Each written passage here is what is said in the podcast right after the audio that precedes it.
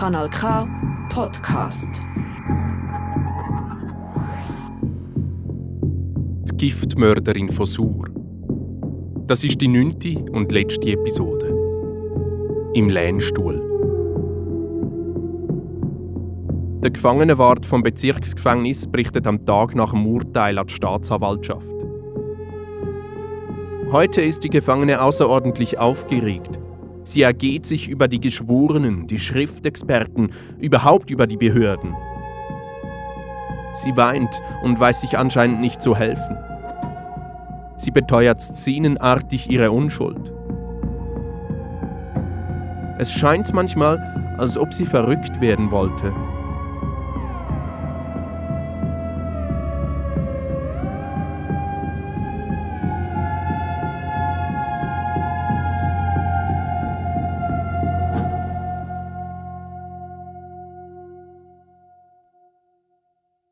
Nach der letzten Episode hat mir eine Schwiegertante aus Wien zu Recht gesagt, ich hätte doch versprochen, mehr über den Verena Lehner ihre Zeit in der Psychiatrie zu erzählen. Recht hat sie. Und ich freue mich natürlich, dass man bis auf Wien von der Verena Lehner gehört. Ich habe seither natürlich weitergekämpft um Akteneinsicht. Mein Gesuch ist ja schon langhängig. Ende Sommer habe ich zuerst beim kantonalen Departement für Gesundheit nachgehakt. Der Leiter vom Rechtsdienst hat mich noch ein bisschen Geduld gebeten. Er heißt Roger Lehner und hat mir am Telefon gesagt, er wüsste nicht, ob er selber am Ende auch noch verwandt sei mit der Verena Lehner. Aber er hat es abgeklärt. Selbst wenn, müsste er nicht in Ausstand treten. Da sind schon so viele Generationen dazwischen. Ein paar Wochen später habe ich nochmal bei der Rechtsdienst vom Gesundheitsdepartement und von der psychiatrischen Dienst Aargau nachgehakt. Ich habe schon unglaublich viel Zeit in die Recherche gesteckt. Eine zeitnahe Akteneinsicht sei für mich und für die interessierte Öffentlichkeit sehr wichtig.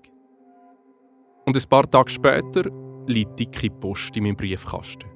Der Entscheid vom Generalsekretär vom Departement Gesundheit, Stefan Campi. Er wohnt übrigens auch dazu und ist zwei Jahre Gemeinderat. Gewesen. Die psychiatrischen Dienste Aargau werden von der beruflichen Schweigepflicht in Sachen Verena Lehner gegenüber Pascal Nata zum Zweck der journalistischen Recherche bezüglich Geschichte und Person von Verena Lehner für die Information der Öffentlichkeit insoweit entbunden, als die betreffenden Akten in kausalem Zusammenhang mit der Patientendokumentation von Verena Lehner stehen oder für diese relevant sind. Im gleichen Umfang und zum selben Zweck sind die PDAG berechtigt, Kopien von Unterlagen an Pascal Nater herauszugeben. Hinsichtlich aller anderen Daten bleibt das Berufsgeheimnis bestehen. Okay, das klingt kompliziert.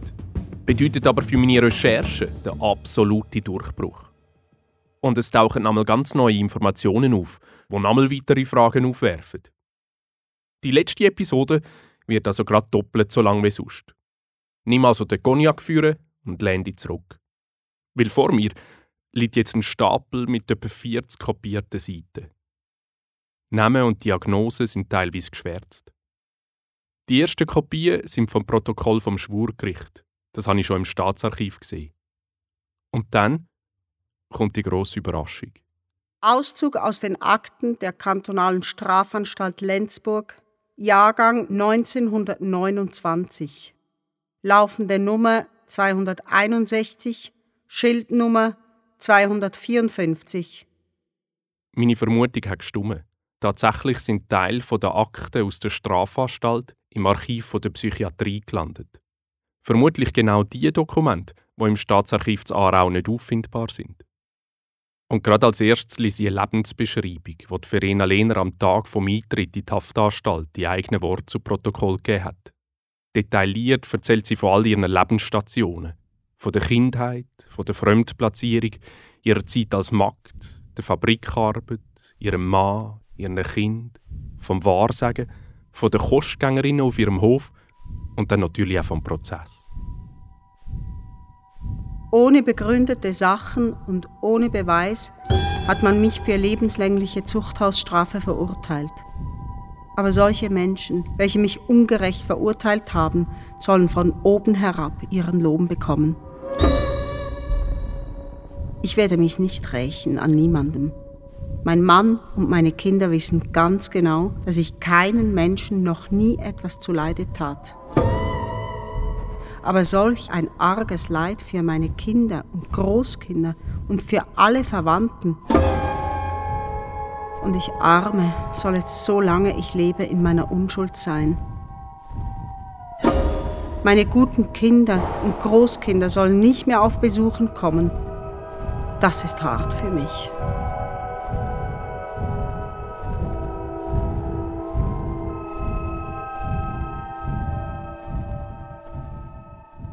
Und dann hat es Kopien von Berichten von ihrem Vormund aus der Zeit in der Strafanstalt zwischen 29 und 43. Das ist ein absoluter Primär, weil diese Zeit sowohl im Buch wie auch im Theaterstück und in allen Erzählungen von Verwandten bisher ein schwarzer Fleck war. 1929. Das Betragen der Mündelin in der Anstalt Lenzburg gibt nach Aussage der Direktion zu keinem Klagen Anlass. Sie hilft täglich bei kleineren Arbeiten, Sie soll willig sein. Ihr Gesundheitszustand ist gut. 1930. Frau Lehner verlangte strikte vom Vormund, dass der Prozess neuerdings aufgenommen werde. Neue Beweismittel kann sie nicht bringen, aber sie hat den Eindruck, dass ihre Einwendungen während des Prozesses zu wenig berücksichtigt wurden. Ich habe ja in der zweiten Episode noch mit dem Buchautor Kurt Badertscher gewährweist, wieso eine Wiederaufnahme vom Prozess versandet ist. Aus diesen Akten zeigt sich jetzt wieso. 1931. Eine Rücksprache mit dem früheren Anwalt führte zu der Meinung, dass eine Revision des Prozesses keine Erfolgsaussichten habe, wenn nicht neues Beweismaterial erbracht werden kann, das auf eine andere Täterschaft hinweist. Frau Lehner wird deshalb gebeten, von einer Revision abzusehen. Da ist es also schwarz auf weiß. Man hat ihr dargelegt, dass so eine Wiederaufnahme aussichtslos wäre mit Erfolg. Die unterzeichnete Frau Verena Lehner erklärt hiermit von den Bemühungen und Maßnahmen der Vormundschaftsbehörde zur Wiederaufnahme des Strafprozesses Kenntnis erhalten zu haben. In Würdigung der vorgelegten Aktenstücke hat sie sich entschlossen, die Vormundschaftsbehörde zu ersuchen, für einmal von weiteren Schritten abzusehen. Sie hofft, dass die nahe Zukunft Aufklärung in dieser Angelegenheit bringen werde. Fünf Jahre später. 1936 wünscht Frau Lehner wegen ihrem hohen Alter in ein Altersheim verbracht zu werden. Ihr Gesundheitszustand rechtfertigt dieses Gesuch nicht. Nach Rücksprache mit der Justizdirektion muss erkannt werden, dass auch ein Begnadigungsgesuch einstweilen keine Aussicht auf Erfolg hätte. Aus dem Brief vom Gefängnisdirektor an Justizdirektor lässt sich dann schon recht genau lesen, wer da welche Interesse hat.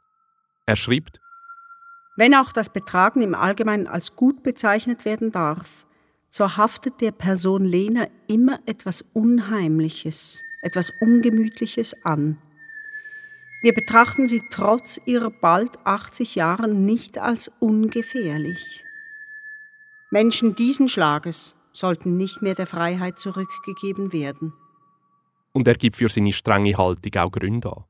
Sie wissen, dass sowohl der Anstaltsarzt als auch ich volles Verständnis für die Sorgen und Nöte unserer Insassen haben. Sie wissen auch, dass wir nicht durch Härte und Bürokratismus geblendet sind. Bei aller Milde könnten wir aber die Verantwortung für die Freilassung der Lehner nicht übernehmen. Es ist übrigens zu sagen, dass unseres Wissens ihre Söhne sich der Begnadigung widersetzten. Sie befürchten wohl mit Recht durch Rückkehr der Giftmischerin in die Freiheit ein neuerliches Gerede und eine Beeinträchtigung ihrer persönlichen Ehre. Im Interesse ihrer Kinder wünschen sie, dass Frau Lehner in der Anstalt stirbt und dann still und ohne Wesen begraben wird. Ein eingehendes Begnadigungsgesuch müssten wir also in ablehnendem Sinne begutachten. Die Briefverkehr zeigen eins hin und her zwischen dem Gefängnis, den Behörden, dem Vormund und den Verwandten. Niemand will entscheiden. Und es finden sich immer wieder neue Gründe, wieso man am besten alles beim Alten lässt. Teilweise werden aber auch widersprüchliche Aussagen gemacht, gerade was die Begnadigung angeht.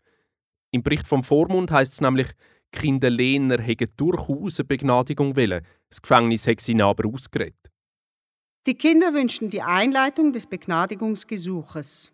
Sie wurden durch die Direktion der Strafanstalt aber überzeugt, dass das Gesuch keinen Erfolg habe und im Blick auf den Zustand der Frau nicht zu empfehlen sei. Hm. Der Gefängnisdirektor schreibt am 13. Dezember 1941. Es ist richtig, dass sich bei der bald 80-jährigen Frau gewisse Alterserscheinungen bemerkbar machen. Ihre Arbeitsleistungen werden natürlich durch diesen Muskelschwund beeinträchtigt. Sie sind nur noch gering und bestehen in leichteren Flickarbeiten.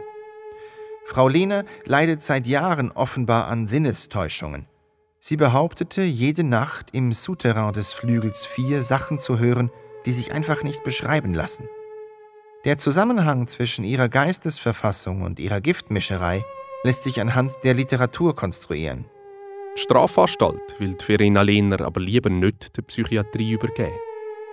Wir nehmen seit Jahren auf das Alter der Lehner in weitgehendem Maße Rücksicht. Sie verfügt über Vergünstigungen, die wir sonst noch nie gewährt haben. Sie wohnt in einer frisch renovierten, warmen Zelle, besitzt einen Lehnstuhl und andere Bequemlichkeiten. Wir sind überzeugt, dass es ihr in Königsfelden zumindest nicht besser gehen würde. Und dann hat zum Bericht vom Gefängnisarzt. Frau Lena leidet schon seit einigen Jahren an Wahnideen und Gehörhalluzinationen. Sie hört Angestellte der Anstalt und Fremde im Untergeschoss sprechen. Diese Gespräche bezogen sich in der Regel auf sexuelle Dinge. In den letzten Wochen haben sich diese Wahnideen verschlimmert und sich zeitweise zu Verfolgungsideen gesteigert. Frau Lena ist meist recht orientiert, aber bei Aufregungszuständen nicht immer. Das Gedächtnis hat ziemlich gelitten. Wegen Verfolgungsideen hat sie eine Zeit lang auch wenig gegessen. Die Aufregungszustände treten meist nachts auf und steigern sich gelegentlich bis zur Tobsucht, sodass man sie mit Morphiumscopola Morphiumscopolamin-Injektion beruhigen musste. Entsprechend ihrem Alter haben sich schon letztes Jahr leichtere Erscheinungen von Herzinsuffizienz gezeigt. Auf die Dauer kann Frau Lehner nicht mehr in der Strafanstalt behalten werden. 1943 ist Verena Lehner dann tatsächlich in die psychiatrische Heil- und Pflegeanstalt Königsfelden bei Bruck überführt worden. Es sind die im Reglement vorgeschriebenen Kleidungsstücke mitzubringen, nämlich für Frauen drei Sommer- und zwei Winterkleider, drei Winterblusen, drei Sommerblusen, ein wollener Unterrock, zwei Unterleibchen, fünf Schürzen, sechs Taghemden, zwei Strumpfhalter, sechs Paar Hosen, vier Nachtjacken, zwölf Taschentücher, acht Paar Strümpfe, zwei Paar Schuhe, ein Paar Pantoffeln, zwölf Binden, ein Bindengürtel, ein Kamm, eine Zahnbürste.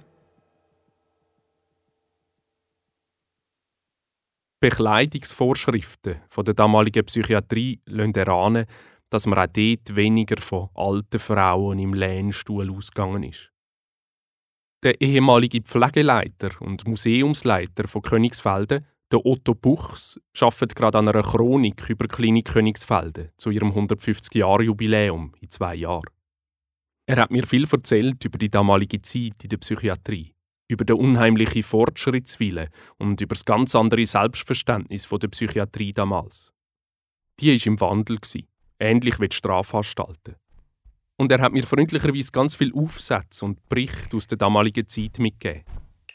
In einer Festpublikation von der Klinik aus dem 1944 findet sich eine wunderbar blumige Beschreibung vom damaligen Anstaltsalltag. Es ist 8 Uhr. Das Frühstück ist beendet. Auf der Männerabteilung A stehen die Patienten bereit für den Abmarsch zur Arbeit. Man sieht sie in Gruppen zusammenstehen, diskutierend, lachend, schwatzend. Vereinzelte stehen abseits, in sich gekehrt, ernst, eher abweisend. Da ertönt der Ruf Usse!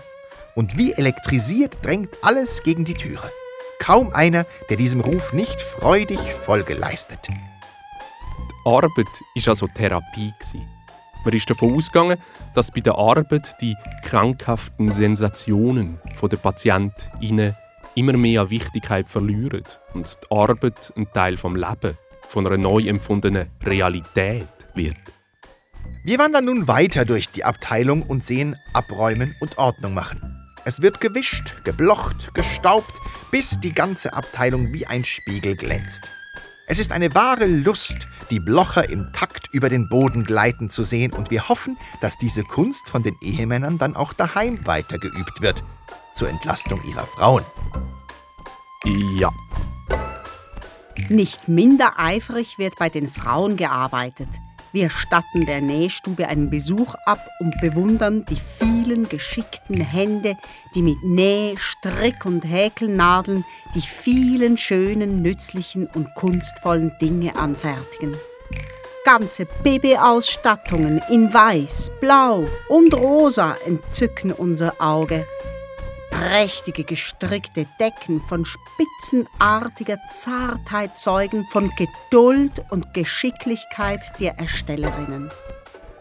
Auf unserem weiteren Rundgang kommen wir an der Waschküche vorbei und schauen den Wäscherinnen zu.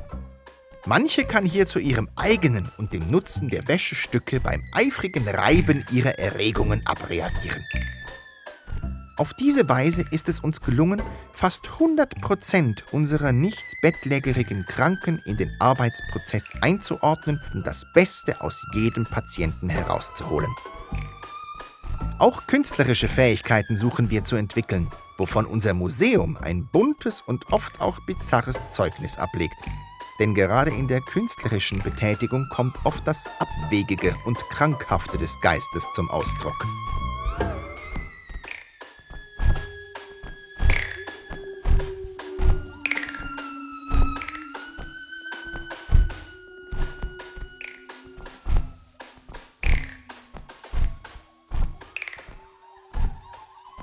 Neben dieser vielen Arbeit hat es durchaus auch Behandlungen gegeben. Für sogenannte Fieberkuren hat man eine Art heilende Fieber provoziert. Ein paar Jahrzehnte vorher hat man das noch mit Einspritzen von Malaria-Blut gemacht. In den 40er Jahren aber schon mit pharmazeutischen Produkten. Schlafkuren hat man bei Schizophrenie, Suchterkrankungen und Zitat gewissen Formen der Psychopathie angewendet. Dafür hat schon damals Narkotika gegeben. Die Morphium-Scopolamin-Injektionen, die, die Verena Lehner in der Strafanstalt bekommen hat, bei ihren Tobsuchtsanfällen, sind ein Beispiel dafür. Dabei ist es aber nicht darum gegangen, jemanden einfach K.O. zu medizieren, sondern man ist davon ausgegangen, und davon geht die Medizin heute noch aus, dass Schlaf heilsam ist. Revolutionär in der Behandlung von Schizophrenie als damals häufigste Diagnose hat sich die Schocktherapie ausgewirkt. Die ersten Behandlungen hat man mit Insulin gemacht. Im Aufsatz heißt es, das Insulin wird in so großen Dosen verabreicht, dass es zu einer Bewusstlosigkeit kommt, durch die aber gewisse unrichtige Schaltungen im Gehirn behoben werden.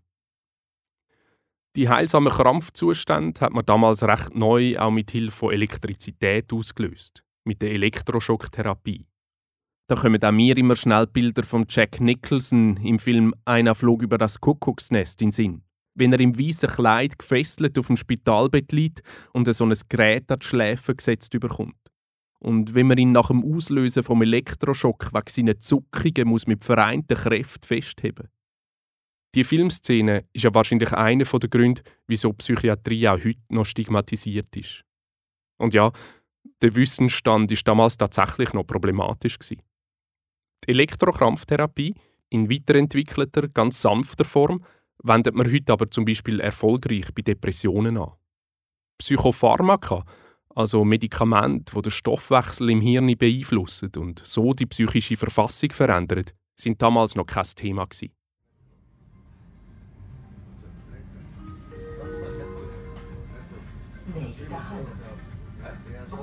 Ich fahre auf Brücke. Hinter dem Bahnhof ist Klinik Königsfelden.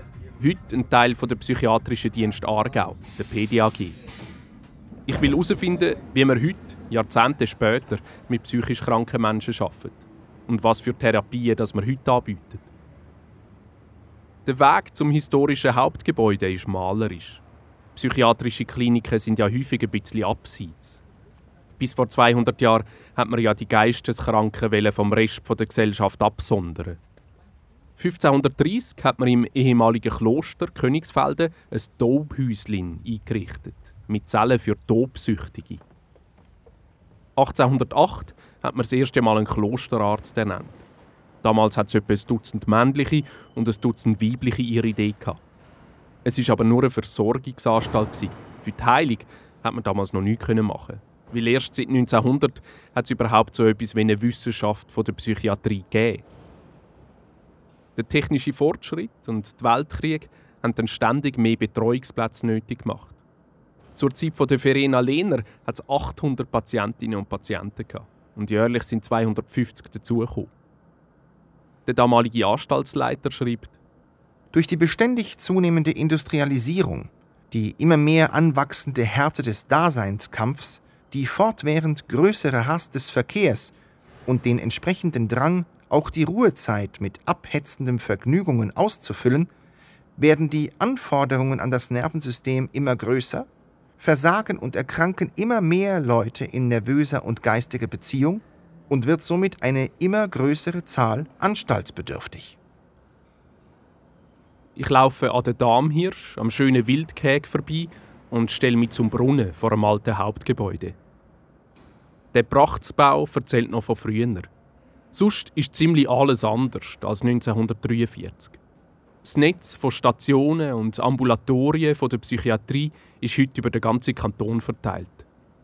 Aktuell sind wir in einem wunderschönen Büro, wo irgendwann mal saniert wird im Hauptgebäude. Neu heisst es W1, wo schön spiegelgleich an Magnolien, auch unser Neubau, ähm, angebaut worden ist.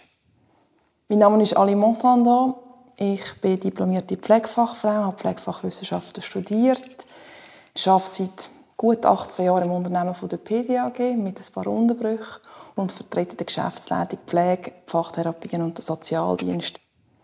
Wir verfolgen die Geschichte von einer Frau, die als 81-jährige Frau 1943 da in die Psychiatrie ist, nach einer langen Zeit in der Strafanstalt. 1943 war Psychiatrie ein völlig anderes Fach. Wir haben Ausschnitt gehört über die Arbeitstherapie, die man damals gemacht hat. Das schöne, blumige Wort beschrieben wurde, wie die Leute in Reihe und Glied in Garten gehen, zum Nähen und Flickarbeiten machen und wie dann die Sonne führen kommt. Und wie nach dieser Arbeit alle dann glücklich sind. Wie ist das 2020? Was macht man eigentlich, wenn man auf der Station für eine Psychiatrie ist? Ja, das kann ich global so nicht ganz in einem einfachen Satz beantworten. Es geht ja immer darum, den Patienten als Individuum zu betrachten. Und dort geht es viel weniger darum, die Leute abzulenken, sondern vielmehr einen Zugang zu Sachen ermöglichen, wo ihnen hilft, im Genesungsprozess eine Sinnfindung zu haben, Hoffnung zu vermitteln. Recovery ist jetzt ein ganz wichtiges Stichwort, wenn man es fachlich beschreiben will. Man versucht über Zugang aus verschiedenen Therapieformen, sagt das über Materialien, über Haptik, über Bewegung, vielleicht gerade bei alten oder älteren Leuten, Gärtnern oder etwas, was ihnen ähm, bekannt ist, einen Zugang zu schaffen, so dass man eine Beziehung aufbauen kann. Und das ist in der heutigen Zeit der Psychiatrie immens wichtig, eine professionelle Beziehung herzustellen und die auch zu tragen. Wir haben Bewegungstherapeuten und Therapeutinnen, die bemüht sind, Leute zu befähigen, ähm, sich zu bewegen und über bekannte Bewegungen auch wieder Vertrauen zurückzugeben den Menschen. Wir haben eine Gartentherapie bei uns, wo es darum geht, über eine Handlung wieder Sicherheit zu generieren, dass sie auch wieder in Selbstwirksamkeit wahrnehmen können und die können umsetzen wenn sie in Krisen sind. Und die Therapien, das stelle ich mir richtig vor, sind ein Teil von einer Art Tagesstruktur. Früher war das ganz standardisiert. Das heißt 8 Uhr Frühstück, aufstehen und dann geht es so weiter. Ist das heutzutage auch noch so ein Klinikalltag? Also es ist sicher wichtig, dass man den Leuten eine Struktur und der Patienten Struktur bieten kann. Struktur gibt Sicherheit, Informationen geben den Leuten Sicherheit. Dort drin ist es aber, wie ich schon anfänglich gesagt habe, ganz wichtig, dass es individuell betrachtet wird. Ein depressiver Mensch, der wirklich so antriebslos ist, dass er nicht aufstehen mag, dann äh, berücksichtigt man das als Symptom von einer Krankheit und respektiert das auch und versucht über andere Ansätze ihn zu befähigen, in den Tag zu starten. Oder? Es geht viel weniger darum, so militärisch ausgerichtet, Punkt 8 ist da, Punkt 10 ist da und um 12 ist da und dann wird es Mittag abgerundet, wenn das nicht ist, sondern es geht wirklich um eine individuelle Therapie und dort nimmt man sehr viel Rücksicht auch auf Bedürfnisse. Es gibt ja vielleicht auch Menschen, die Angst hat, mit ganz vielen Leuten zu Mittagessen. Alles auch schon erlebt. Dann schaut man halt, wo die Patientin darf und kann essen, dass sie nicht per se in unangenehme Situationen gebracht wird. Ich habe Aline Montandron gefragt, wie sie entgegnet, wenn die Leute immer noch so Schockbilder wie im Film von der früheren Psychiatrie im Kopf haben. Ich glaube durchaus, dass Leute, die nicht mit der Psychiatrie in Berührung kommen oder von sehr weit außen in Berührung gekommen sind, eine Vorstellung darüber haben, die nicht der Realität entspricht. Und das kann ich nicht übel nehmen, weil die Schwierigkeit der Psychiatrie ist, dass es Phänomenologien gibt in den Krankheitsbildern, ich sage jetzt das klassische Stimmen hören, oder, wo man nicht fassen kann. Man hat nicht ein Röntgenbild oder einen Laborwert, wo ich kann sagen kann, Sie, so und so ist der Wert, sie haben das und das und machen wir das und das. Es ist etwas, wo man nicht sieht. Und ich glaube, dass das Angst macht. Und von früher noch, die Spinne hat oftmals mit Angst zu, weil man es nicht einschätzen kann. Und wenn man etwas nicht einschätzen kann, ist es schwierig, damit umzugehen. Und ich sage immer wieder, auch ich kann krank werden. Es ist niemand gefeit, alle können mal eine Krise haben. Und es gibt schlimmere und weniger schlimmere Krisen. Und die Türen sind offen bei uns, jetzt gerade im Neubau auch, wo wir stark eine offene Psychiatrie verfolgen. Wir versuchen dort drinnen, wenn immer mögliches Commitment vom Patienten zu bekommen, von den Angehörigen zu bekommen, dass man dort in Gemeinschaft mit dem Patienten zusammen eine Lösung findet. Und das ist sicher ganz anders als früher. Und wenn ich ein bisschen auf die Zahl schaue, auf den Geschäftsbericht, haben wir doch 12'500 ambulante Fälle im ganzen Kanton Aargau. Und das zeigt ja doch auch, dass die Hemmschwelle und die Zugänglichkeit zu der Psychiatrie sich doch sehr verändert hat in den letzten Jahren. Wenn man heute in der Psychiatrie schafft, hat man da eigentlich noch mit der Geschichte zu tun von so einer Institution? Wir werden immer wieder mit der Geschichte konfrontiert. Schließlich schaffen wir da auf einem ganz historischen Boden. Nicht zuletzt sitzen wir an einem ganz historischen Gebäude und überall, ich sage jetzt in den Gängen oder eigentlich in Büchern, die noch in den Gestellen sind, mahnen uns doch immer wieder an die Zeit. Und das ganze Areal, das so wunderschön ist, hat immer noch Restposten von dieser Zeit. Und das ist etwas, was uns doch sehr stark begleitet. In der heutigen Psychiatrie hat man also ganz ein anderes Denken und ganz eine andere Sprache, um über psychische Erkrankungen zu reden. Und überhaupt, man redet darüber. Zum Glück ist es nicht mehr so ein Tabu, an einer psychischen Erkrankung zu leiden, weil das im Verlauf des Lebens ja fast alle mal stärker oder schwächer erleben. Aber wenn die Verena Lehner damals genau psychisch erkrankt ist, kann ich nicht mehr reproduzieren. 1941 hat sie in einem Bericht geheißen, sie leide schon seit Jahren an Sinnestäuschungen. Trotzdem ist sie erst 1943 in die Psychiatrie gekommen. Das Strafwesen und die Psychiatrie haben damals noch nicht so gut zusammengearbeitet. Obwohl gerade der damalige Chefarzt, der Aargauer Psychiater Arthur Kielholz, sehr an dieser Schnittstelle geforscht hat. Er ist einer der ersten Schweizer Psychoanalytiker und Freudianer und er ist wesentlich an der Ausarbeitung vom ersten gesamtschweizerischen Strafgesetzbuch beteiligt das 1942 in Kraft getreten ist. Von ihm gibt es einen Aufsatz aus dem Jahr 1930 mit dem Titel Giftmord und Vergiftungswahn. Der zeigt, wie man damals über Giftmörderinnen gedacht hat. Häufig fragen Angehörige uns Anstaltsärzte, ob es nicht möglich wäre, einen armen, bemitleidenswerten Patienten mit einem Pülferli sanft zu erlösen. Mit anderen Worten, wie wenig verdrängt die Beseitigungswünsche unbequemen Familienmitgliedern gegenüber sind. Umgekehrt können wir bei unseren Kranken oft die Angst beobachten, vergiftet zu werden, sei es von ihren Leuten, von Fremden, von Pflegern oder Ärzten. Entsprechende Sinnestäuschungen und Wahnideen und damit einhergehend Abwehrhandlungen wie Nahrungsverweigerung, Ausspucken oder Fortwerfen des Essens begegnen uns täglich auf unseren Visiten. Der Giftmörder verwirklicht das, wozu uns jene Angehörigen gelegentlich anstiften möchten. Sehen wir zu, ob sich aus dem Versuch, das Verbrechen und die wahnhafte Angst davor, einander gegenüberzustellen, irgendeine Einsicht gewissen lässt in dunkle Gebiete des menschlichen Zusammenlebens. Der Psychoanalytiker erzählt in der Folge anhand von zig Beispielen und deutet Motiv der Vergiftungen. Ein Aargauer Schlosser zum Beispiel hat seinen Vater mit Lötwasser vergiftet. Der, ein roher Schnapstrinker, hat ihn als Kind immer wieder auspeitscht, weil er ins Bett gemacht hat.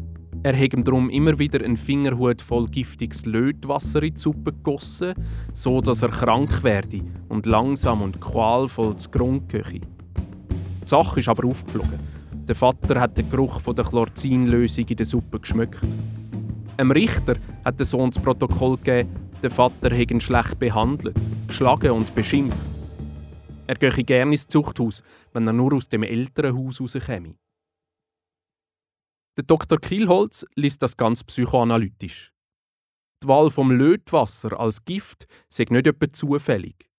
Das müsse ihn als Schlosser nämlich regelrecht verraten. Er sei als Traumatisierter an Ort der Züchtigungen und an seinen Peiniger gefesselt. Der hat ihn durch unmenschliche Züchtigungen für sein Bettnessen zum Masochist gemacht, wo im Erwachsenenalter noch regelrecht seine Bestrafungen suche. Er könne aber eben nicht aktiv zur Waffe greifen, sondern müsse eine Tat wählen, wo ihn sicher verratet, so dass er mit der Bestrafung wiederum seine Quallust könne befriedigen. Und dann gibt es noch einen Aspekt. In der Wahl vom Lötwasser liegt nämlich ein doppelter Hohn in Bezug auf den Vater. Das Schnapssaufen nennen wir nämlich im Aargau auch Löten. Übrigens hat ja wahrscheinlich der Gefängnisdirektor die Aufsätze von Dr. Kielholz erkannt. Er hat ja geschrieben, der Zusammenhang zwischen ihrer Geistesverfassung und ihrer Giftmischerei lässt sich anhand der Literatur konstruieren. Die Einladung zum Konstruieren von einem Zusammenhang nehme ich natürlich gerne an. Psychoanalytisch, sagte Dr. Kielholz, sei das Motiv für Giftmord häufig eine eigene existenzielle Angst wo ursächlich irgendwie mit dem Elternhaus und mit dem Besitztum zu tun hätte. Die Verena Lehner dürfte also im Gefängnis Essen verweigert haben, weil sie wahnhafte Angst davor hat, man könne sie damit vergiften. Wenn die Giftmischerei mit der Geistesverfassung zu tun hat, fragt sich aber sofort, wie der Zusammenhang in ihrem Fall zeitlich war. Hat sie etwa schon ein länger bestehendes psychisches Leiden gehabt? Hängt der mutmaßliche Mord ursächlich mit einem möglichen Giftwahn zusammen? Oder der mögliche Giftwahn ursächlich mit dem mutmaßlichen Mord? Die Toxikologin, die ich interviewt habe, hat es ja für unwahrscheinlich gehalten, dass die Verena Lehner wirklich geglaubt hat, sie könne mit Arsen einen unbeweisbaren Mord verüben. Das Rattengift Arsen ist für die Tochter von einem Giftmüser nicht nur zugänglich, sondern durch ein biografisches Motiv verhängt. Gewesen. Ihre eigene Mutter hat Verena Lehner mit 23 schon verloren. Sie ist an Lungentuberkulose gestorben.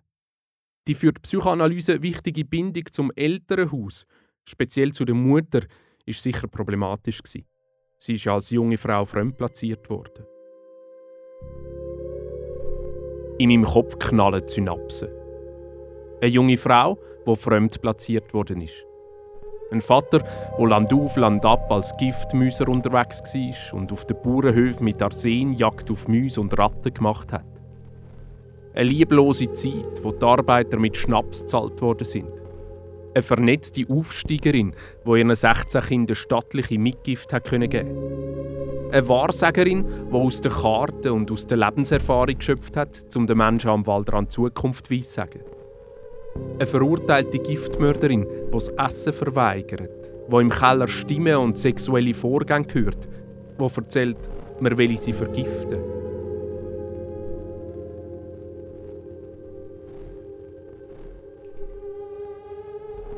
Wer war Verena Lehner? Hat sie die Giftmörder begangen, wo sie dafür gesessen ist? Hat sie aus kalter Berechnung zwei wehrlose Kostgänger umgebracht? Oder hat sie vielleicht sogar selber zum Tatzeitpunkt eine psychische Erkrankung gehabt und hat im Vergiftungswahn gehandelt? Ist am Ende alles nur ein Komplott gewesen, um eine Frau loswerden, die zu Wissen und Macht gekommen ist? Heute würde die Verena Lehner ja freigesprochen. Das habe ich schon rausgeschaffen. Mangel von stichhaltigen Beweis, im Zweifel für die Angeklagte. Wäre es aber sogar möglich, dass die Verena Lehner heute als schuldunfähig würde gelten nach acht Episoden, nach Theaterstück, Familiensagen, Medienspiegel, Gerichtsmedizin und Gefängnisgeschichte, Prozessunterlagen, Archivgesetz und Begnadigungsgesuch ist dann einmal eine neue These. Meine Frau kann es bald nicht mehr hören und dabei ist sie selber Psychiaterin. hören Zeit Verbrechen und Mordlust beim Autofahren, Zähneputzen und Wäschglätten. Letzte Woche haben wir Besuch dazu. Meine Schwiegereltern aus Wien haben sich auch als Podcast-Hörerinnen geoutet. Meine Schwiegermutter ist als Tochter vom Chefarzt in einer Klinik in Niederösterreich aufgewachsen. Und ihr Mann, einer von meinen zwei Schwiegervätern, ist psychiatrischer Gerichtsgutachter. Nach einem Bier und einem guten Essen habe ich ihn natürlich gerade vor das Mikrofon geschleift und habe von ihm wissen, wie man im Nachhinein den psychischen Zustand einer mutmaßlichen Täterin begutachten kann. Und ob das am Ende eine Art umgekehrte Wahrsagerei ist. Ja, mein Name ist Harald David, ich komme aus Wien, ich bin forensischer Psychiater, Gutachter, war früher Leiter einer forensisch-psychiatrischen Abteilung in Wien und habe schon alle Folgen vom Podcast über die Frau Lehner verfolgt und war schon sehr neugierig, wie es dann mit den psychiatrischen Themen gehen wird. Heute diskutiert man ja in den Medien immer sehr gern über die Rolle der Gutachten. Sobald irgendwo ein Verbrechen passiert, fragt man Sachverständige um ihre Einschätzung. Man will sofort wissen, wie gefährlich ist die Person. Kann man denn das? Also es gibt erstens einmal die Meinung, die ich auch vertrete, dass die Gutachterei eigentlich die Königsdisziplin der Psychiatrie ist. Und zwar deswegen, weil man dort erstens zur absoluter Objektivität und zweitens zur absoluter Genauigkeit verpflichtet ist. Also ich kann nicht so über den Daumen innerhalb von zehn Minuten zu einem Urteil kommen. Das ist das eine.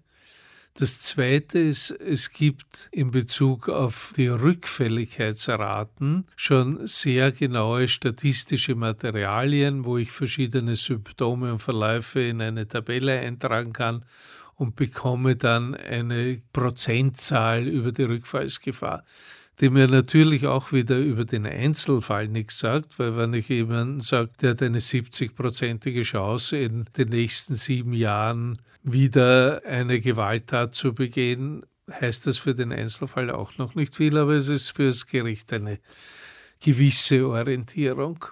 Also wir haben nie den Anspruch auf Hundertprozentigkeit, aber was wir auch heute haben aufgrund der modernen Gesetzeslagen, wir haben immer wieder die Möglichkeit zur Überprüfung.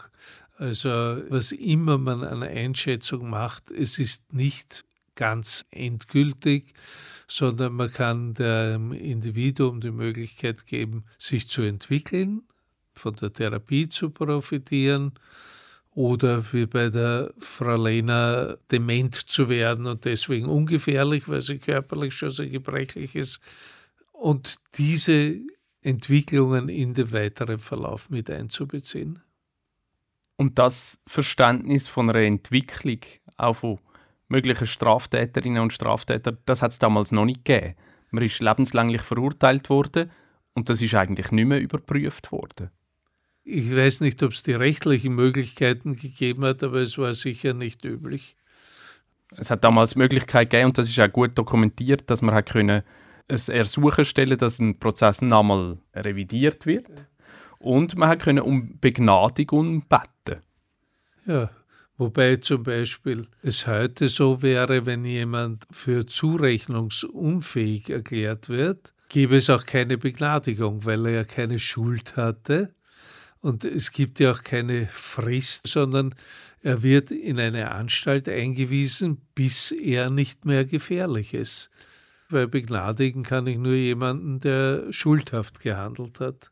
Aus heutiger juristischer Perspektive würde man Frau Lehner freisprechen müssen, weil man keine zwingende Beweis gefunden hat für ihre Tat. Wäre es dann aus heutiger psychiatrischer Perspektive auch so, dass möglicherweise würden zwei, drei Gutachten gemacht werden und man würde vielleicht herausfinden, die Frau ist gar nicht schuldfähig und sie würde auch freigesprochen werden? Also, wenn man feststellt, dass sie zum Beispiel aufgrund einer wahnhaften Wehrlosigkeit im Rahmen einer psychiatrischen Erkrankung, weil sie sich selbst so bedroht gefühlt hat, ihre Opfer vergiftet hat, dann wäre sie aus heutiger Sicht nicht schuldfähig und würde in eine Anstalt, wo sie behandelt wird, egal ob sie will oder nicht, eingewiesen werden so lange, bis die Psychose soweit abgeklungen ist und auch Vorsichtsmaßnahmen getroffen sind, dass sie nicht wieder auftreten kann. Und dann könnte sie bedingt entlassen werden. Es wird nämlich, und ich denke, das ist in der Schweiz ähnlich, niemand aus dem Maßregelvollzug entlassen, sondern er wird bedingt entlassen mit Auflagen. Er muss sich weiter behandeln lassen, er muss regelmäßig Alkoholkontrollen und Drogenkontrollen machen und, und, und. Das kann vieles Verschiedenes sein. Als erstes nach ihrer Verurteilung ist Verena Lehner ja bevormundet worden. Das ist, glaube ich, ein normaler Prozess, wenn man ins Gefängnis kommt. Stimmt das? Nicht unbedingt. Also, dass man eine rechtswidrige Tat begeht, heißt noch lange nicht, dass man eine psychiatrische Krankheit hat, obwohl das viele Leute gern so sehen würden. ah, das wäre natürlich angenehm, wenn man könnte sagen, nur eine psychische Verwirrung führt dazu, dass jemand seine böse Seite auslebt. Ja, und deswegen haben wir zum Glück die forensische Psychiatrie äh, noch nicht so wahnsinnig lange, die sich sehr genau damit auseinandersetzt, wie weit eine psychische Krankheit nicht nur zum Tatzeitpunkt vorhanden war, sondern auch für den Ablauf der Tat verantwortlich ist.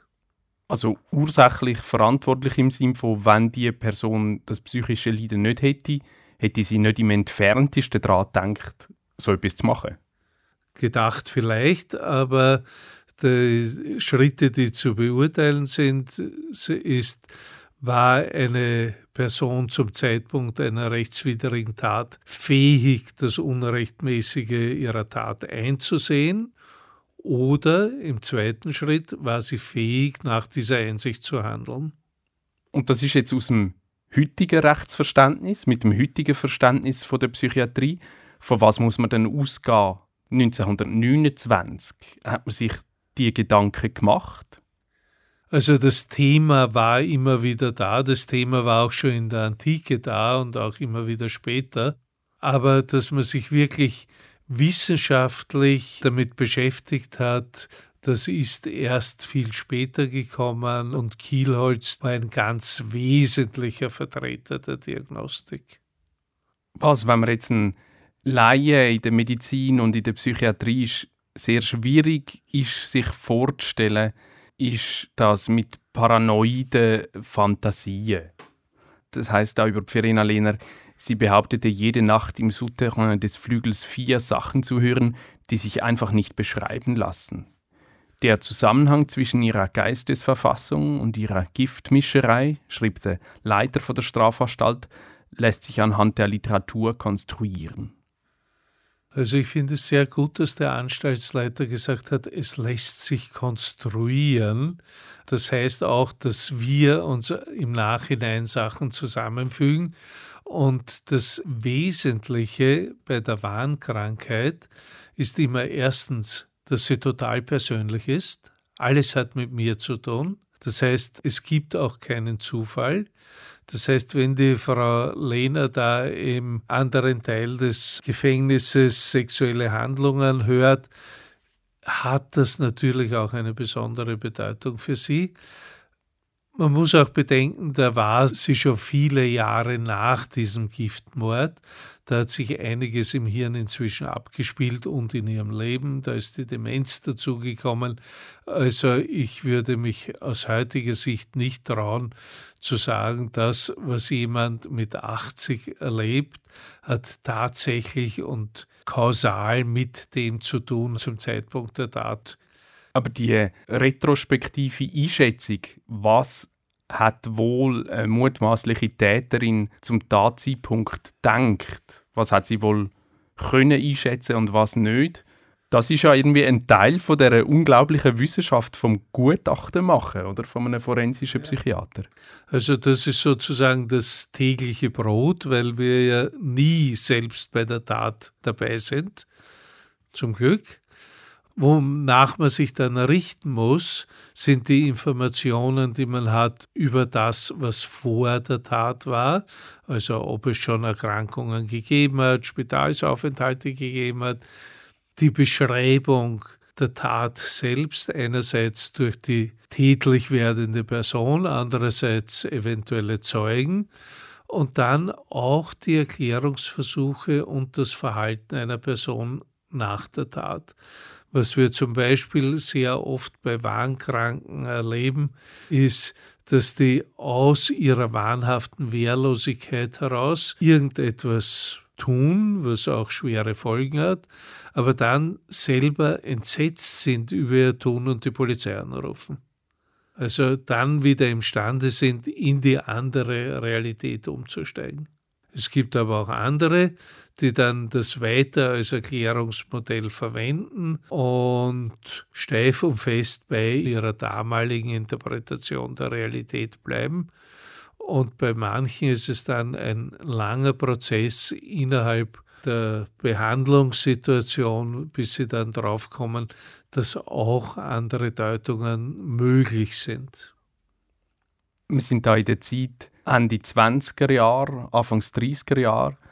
Wenn man heute die Theorien der Psychoanalytiker liest, mutet das sehr schräg an. Ein Vorurteil, das man hat, ist immer, dass die alle Hergänge mit sexuellen Motivationen herleiten. Ist denn das etwas, was man aus heutiger Perspektive immer noch macht, oder ist das eigentlich schon lang 17 Mal revidiert worden? Also es ist sicher nicht revidiert worden, sondern es ist ein Teil des Mosaiks, aus dem wir unsere Schlüsse ableiten. Es gibt genauso gut die Interpretationen aus der Verhaltenspsychologie, die uns sagen, was uns alles wie prägt im Laufe unseres Lebens, was wir gelernt haben, wie man mit Situationen umgeht. Und es ist dann die Aufgabe des Sachverständigen für die Laien, heißt also die Richter, die Geschworenen, die Anwälte, ihre Schlussfolgerungen aus dem ganzen Mosaik, das man sich da zusammensetzt, schlüssig zu interpretieren. Und wie würdest du für Laien erklären, was sind Wahnideen? Also eine Wahnidee ist eine Idee, die aus unserer Realität nicht erklärbar ist. Was das Wesentliche ist, ist, dass ich selber bei der Wahnidee immer als Person betroffen bin. Und dann wissen wir natürlich auch, dass ein Wahn sich ja entwickelt. Also ich habe nicht von heute auf morgen einen Wahn, sondern da habe ich zuerst die Wahnstimmung, also das unbestimmte Gefühl, irgendwas stimmt nicht. Dann habe ich den Wahneinfall, also da habe ich irgendeine Wahrnehmung, die eine mögliche Erklärung für mich bietet. Dann habe ich die Wahnidee, der ich genauer nachgehe. Und aus dem komme ich dann zum ganzen Wahngebäude, wo egal was ich wahrnehme, ich es dann immer so interpretiere, dass es auch hineinpasst.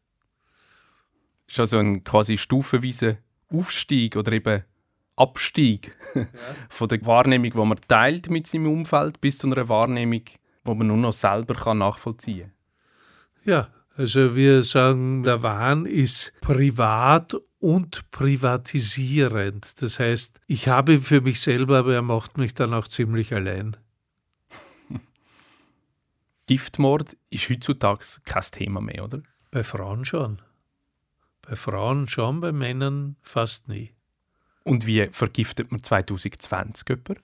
Mit Medikamenten, üblicherweise mit Medikamenten, die im Handel sind, die man halt sammelt. Das ist eigentlich das Häufigste. Also, dass man in den Kräutergarten geht und sich dort was pflückt, das kommt nicht mehr vor.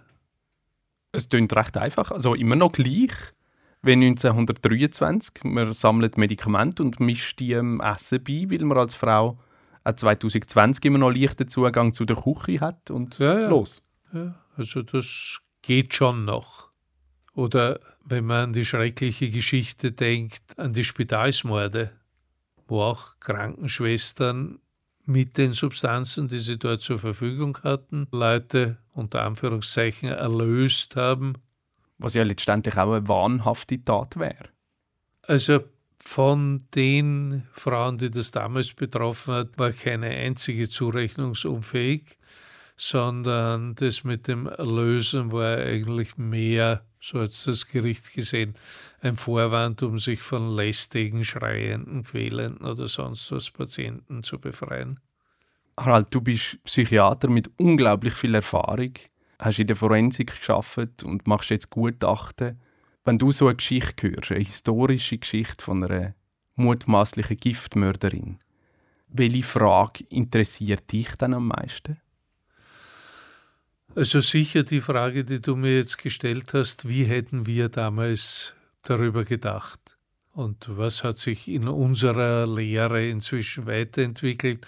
Und ich bin froh, dass wir eine größere Auswahlmöglichkeit an Reaktionen haben, dass wir mehr Behandlungsmöglichkeiten haben, dass wir mehr Behandlungsstrukturen haben. Also da denke ich, da ist es schon gut, heute zu leben. Und die Frage, wo sich jede Zuhörerin und jeder Zuhörer stellt, ist sie schuld oder ist sie nicht schuld gewesen? Stellt man sich die eigentlich noch als Psychiater und Gutachter?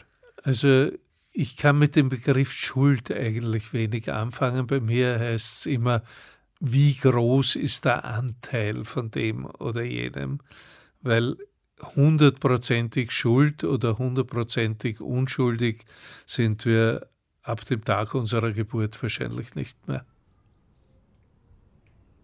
Am 3. Januar 1945 stirbt Verena Lehner in der Heil- und Pflegeanstalt Königsfelden. Ich lade zur Kirchenglocke für sie läuten. Ich danke all meinen Gesprächspartnerinnen, allen Verwandten, Fachpersonen, Kulturschaffenden allen Ämtern und Archiven, die mir geholfen haben, ihr Leben nachzuzeichnen. Und ich erbete Gnade bei all denen, die ich mit meinen Recherchen vielleicht in der verdienten ewigen Ruhe gestört habe. Und nicht zuletzt danke ich dir, liebe Hörerin, für dein interessierte Zuhören. Das ist mein erster True Crime Podcast. Die intensive Arbeit daran hat mir so richtig den Ärmel hineingezogen. Aufwendige Podcasts machen das macht mich glücklich und fordert mich auf allen Ebenen. Aber es ist immer noch kein Geschäftsmodell. Du kannst mir helfen, wenn du von der Giftmörderin erzählst. Und ich habe natürlich schon einen Haufen neue Ideen und freue mich, wenn du meine Arbeiten weiterverfolgst. Ein wichtiger Dank geht an die Stiftungen, die meine Arbeit an dieser aufwendigen Recherche mitfinanziert haben. Die Aargauer Kulturstiftung Pro Argovia, das Aargauer Kuratorium und Stiftung für Radio und Kultur Schweiz. Im nächsten Frühling darf ich übrigens an der Zweijahresversammlung von der Stiftung Pro Argovia einen Live-Podcast realisieren. Im Bezirksgericht Zarau.